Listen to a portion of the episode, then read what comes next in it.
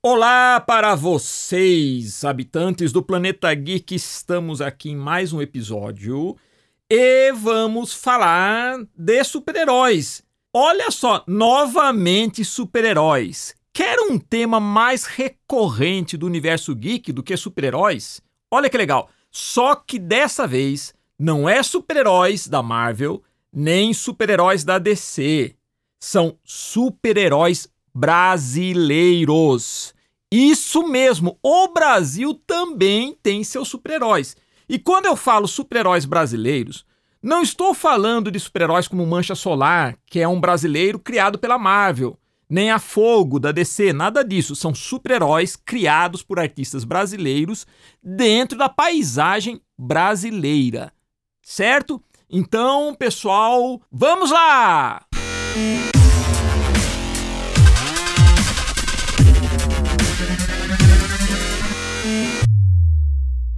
Para a gente começar a falar dos super-heróis brasileiros, temos que falar um pouco do conceito de super-herói, que é um conceito que nasce nos Estados Unidos com o personagem Superman, que foi criado em 1938 pela DC Comics. E lógico, deu certo e outros personagens, outros heróis começaram a ser criados e esse imenso universo que nós temos hoje.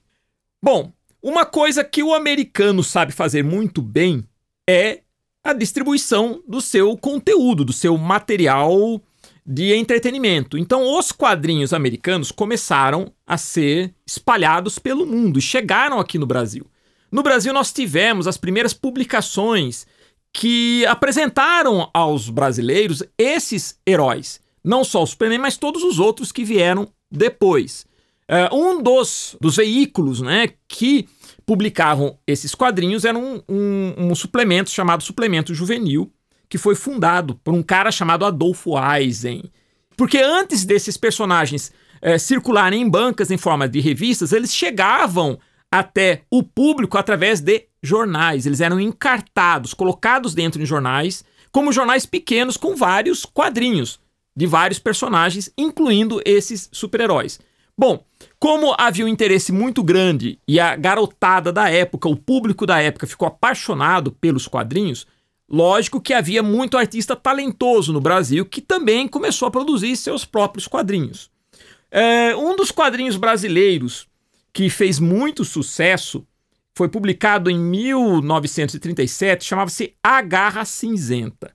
Não era ainda um quadrinho de super-herói, era um quadrinho mais de suspense mas era um personagem totalmente brasileiro.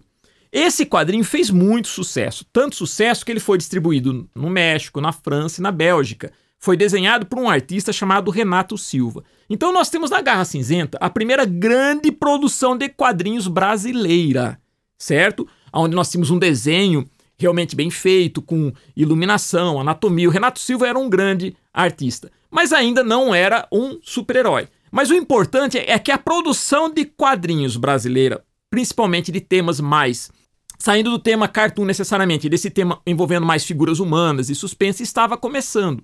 Um outro artista que contribuiu muito para a evolução do mercado brasileiro também de quadrinhos foi um português chamado Jaime Cortez, que veio para o Brasil em 1947 e trouxe toda uma estrutura de desenho que ele já tinha adquirido trabalhando lá em Portugal. Essa estrutura de desenho incluía o, a utilização de modelo vivo, pessoas que pousavam para que você pudesse trabalhar melhor anatomia, luz e sombra. Então, a partir daí, os quadrinhos brasileiros começaram a ter qualidades semelhantes, ou até em alguns casos, pessoal, superiores aos quadrinhos americanos. Nós tínhamos uma produção de quadrinhos que quem tiver a oportunidade de fazer uma pesquisa sobre isso e buscar essas imagens vai perceber que os nossos artistas eram artistas que não ficavam nada a dever aos grandes artistas americanos.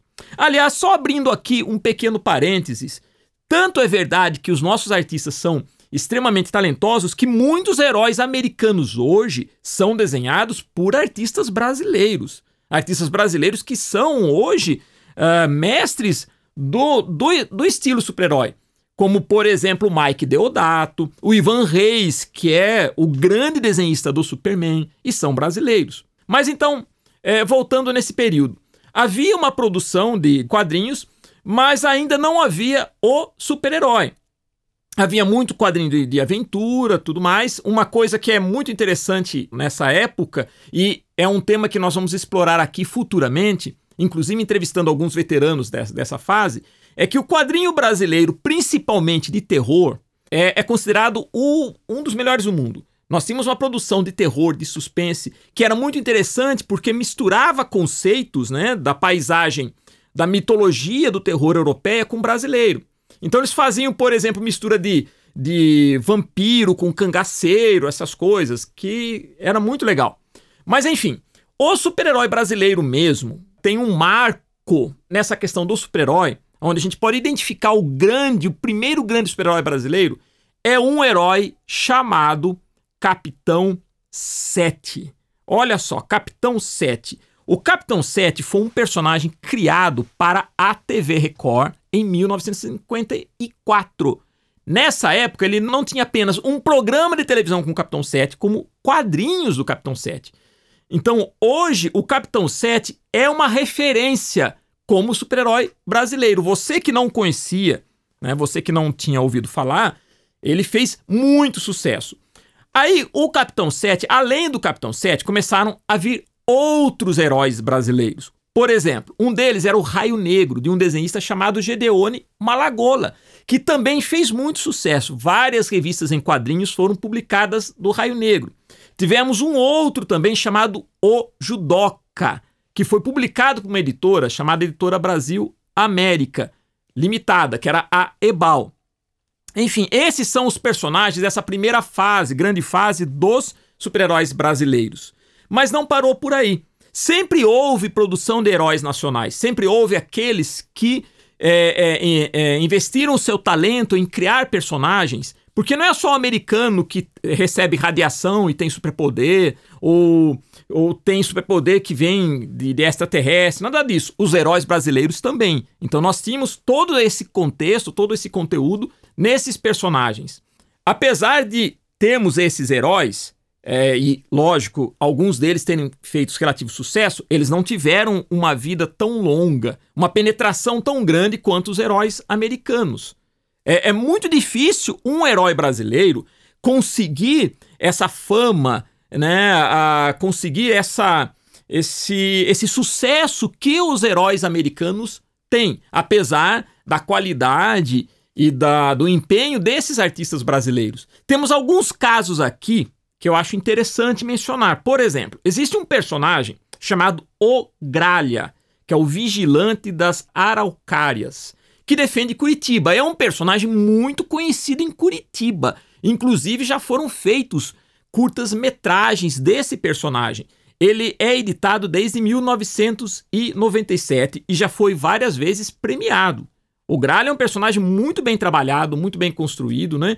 E são vários criadores, então, são vários artistas e roteiristas que trabalham no Gralha. Né? O Jean Danton, Alessandro Dutra, José Aguiar, Antônio Éder, Luciano Lagares, Taco X e vários outros. Mas eles colocam um nome só, Francisco Iverten. Quando você vê esse nome, na verdade, ele representa todo o pessoal que trabalha, que é a equipe do Gralha, que é um personagem muito legal, muito bacana, né? E faz muito sucesso lá na região de Curitiba. E já é muita referência a alguns sites, algumas redes sociais voltado para esse universo dos quadrinhos, né? De heróis, principalmente, ele é mencionado. Nós temos um outro que até virou filme, pessoal. Vocês sabiam que o Brasil também produziu um filme de um super-herói que é o Doutrinador, criado por Luciano Cunha. Esse filme ele entrou em cartaz em 2018. É um filme para os padrões brasileiros, muito bem feito. Por que eu falo padrões brasileiros? Não que o Brasil não tenha qualidade no que faz, não é isso. É porque o americano, quando ele faz, ele tem muito dinheiro, muito recurso. E aqui nós temos que lutar com as dificuldades para fazer as nossas produções. E mesmo assim, foi feito um filme com cenas de luta, fotografia muito bem elaborado. E o doutrinador, na verdade, ele é um herói que ele, a função dele é eliminar político corrupto. Então, captou bem o espírito de uma época, né, pessoal? Então é, é, isso daí. Mas nós temos outros personagens também. Vou citar aqui mais alguns heróis brasileiros. É, a Velta, do Emir Ribeiro, que também, para quem curte e está dentro desse universo de produção dos heróis brasileiros, ela, ela é muito conceituada. Temos o Quebra-Queixo do Marcelo de Campos, que foi criado em 83. O Meteoro do Roberto Guedes. Tem o Lobo Guará do Carlos Henry. Então, há muita produção de super-herói no Brasil. O quadrinho super-herói também é feito no Brasil. Né? É isso que eu queria dizer para vocês. Só que não tem a penetração do como tem os heróis americanos. Agora vamos pensar por que, se o Brasil é tão talentoso assim, o Brasil também tem suas ideias, tem seus personagens, seus super-heróis, por que, que esses super-heróis não fazem tanto sucesso quanto os heróis americanos? É uma questão muito complexa para a gente pensar. Em primeiro lugar, na minha opinião, agora aqui vai uma análise pessoal. Uh, na minha opinião, duas coisas que o americano é muito bom para fazer: guerra e entretenimento. Os americanos são especialistas nessas duas coisas. Então, o entretenimento americano, eles têm uma técnica, eles têm um sistema de produção e principalmente de distribuição. Eles conseguem colocar sua produção audiovisual e cultural em qualquer parte do mundo. Porque isso faz com que leve também junto o padrão de vida americano. Então, para o americano é muito importante ele caprichar no entretenimento, ele ter essa estrutura e saber distribuir. Então ele criou mecanismos poderosos de distribuição de sua cultura pop. Tanto que nós consumimos muito. Uma coisa que é muito interessante, eu quando era garoto costumava assistir seriados americanos, que era muito comum na época de Velho Oeste, era muito comum seriados de Velho Oeste. Então eu era criança, eu adorava aquilo. Sem contar que meu pai também tinha cinema e passou vários filmes. Então, quando eu ia brincar com os meus amiguinhos, né, a gente brincava de xerife, do, do índio Apache, né, e era o Mike, era o Jonathan. É, então, e a gente morava no Texas, em Laredo, em Laramie. Então, parece que era mais comum a gente conhecer a paisagem americana do que a paisagem brasileira. Um dia, quando me falaram de Fortaleza, ou então do cangaço lá no Nordeste, para mim me pareceu estranho. O meu país era mais estranho para mim, a paisagem no meu país era mais estranha do que aquilo que eu estava recebendo de fora. Então, talvez seja por isso que se conheça muito mais os super-heróis americanos que os super-heróis brasileiros, porque eles têm uma penetração, uma estrutura de penetração muito maior a nível de produção os quadrinhos americanos são muito bem feitos em termos de desenho, em termos de estética, apesar, como eu falei, do brasileiro também ser bem feito. Mas o americano ele tem uma técnica e domina o conceito super-herói. Por quê? Porque o conceito super-herói foi criado pelo americano. Então, eles criaram o conceito super-herói. Outra coisa também, além disso, eu acho que por ser um conceito americano, né, essa questão do heroísmo, do ser poderoso, essas coisas estão muito mais ligado a, a, a, própria, a própria visão que o americano tem dele mesmo, dele interferir no mundo, dele ser guardião do mundo, dele ter superpoderes, ele poder estar em qualquer lugar, poder enfrentar os inimigos tal. Então acho que isso está muito ligado até a própria é, é, é, psicologia do americano. Então, quando você vê um personagem, um super-herói, dentro de uma paisagem americana, não soa estranho para você. Então você vê o Homem-Aranha em Nova York, você vê o Batman em Gotham City, mesmo que seja uma cidade imaginária, ela tem uma paisagem nitidamente americana. Aí quando você chega aqui no Brasil e você vê um super-herói em São Paulo, no Rio de Janeiro, então para muitos isso pode parecer um pouco estranho. Um super-herói em São Paulo, um super-herói em Rio de Janeiro, você não está habituado com essa paisagem, com esse conceito. Então essa é uma visão pessoal, porque o super-herói brasileiro não consegue essa penetração, esse sucesso mercadológico que o super-herói americano consegue.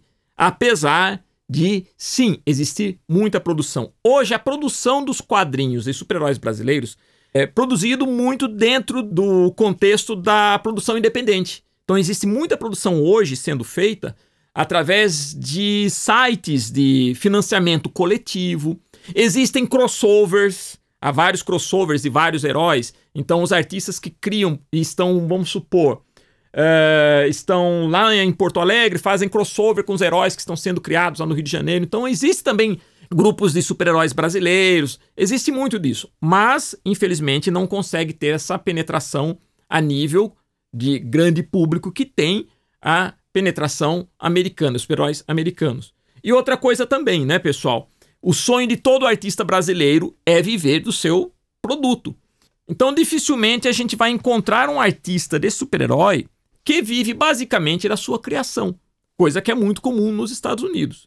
Como eu falei, você vai encontrar artistas brasileiros que desenham heróis americanos e vivem muito bem fazendo isso, mas não desenhando seus próprios heróis. Tá certo? Bom, então basicamente é esse o assunto que nós íamos abordar aqui. Né? Eu queria dizer que eu gosto muito de super-herói e que também existem super-heróis brasileiros. Essa informação, se você gostou da informação e não sabia disso e a partir de agora quer buscar mais informação, então procure nas redes sociais Procure até na, na, na, na internet, digite no Google super-heróis brasileiros, digite no Google O Gralha, O Doutrinador, e você vai descobrir todo um universo de produção que está aí, certo? E que existe, apesar de não ter, lógico, essa penetração que tem os americanos, mas que está sendo produzido, e muitos outros, tá? E, lógico, eu como artista brasileiro gostaria muito que esses nossos heróis tivessem realmente o sucesso que tem os heróis americanos. Porque seria legal a gente observar mais em telas de cinema ou mesmo em bancas de quadrinhos ou nas comic shop paisagem brasileira. Acho que a gente deveria é, ver muito mais do nosso país, porque é aqui que a gente vive, do que o que está lá fora. Mas vamos continuando, vamos é, a, a valorizar muito esses artistas brasileiros e super-heróis, procurar dar apoio a eles, procurar se informar mais sobre esse material certo? E trarei aqui futuramente alguns desses artistas para conversar com vocês. E se você também quer criar um super-herói, crie e comece a divulgá-lo através de suas redes sociais. Vamos colocar mais super-heróis aqui no Brasil, tá joia? Então, para encerrar, vai aquela nossa mensagem. Curta super-heróis, principalmente brasileiros, tá? E também seja um herói.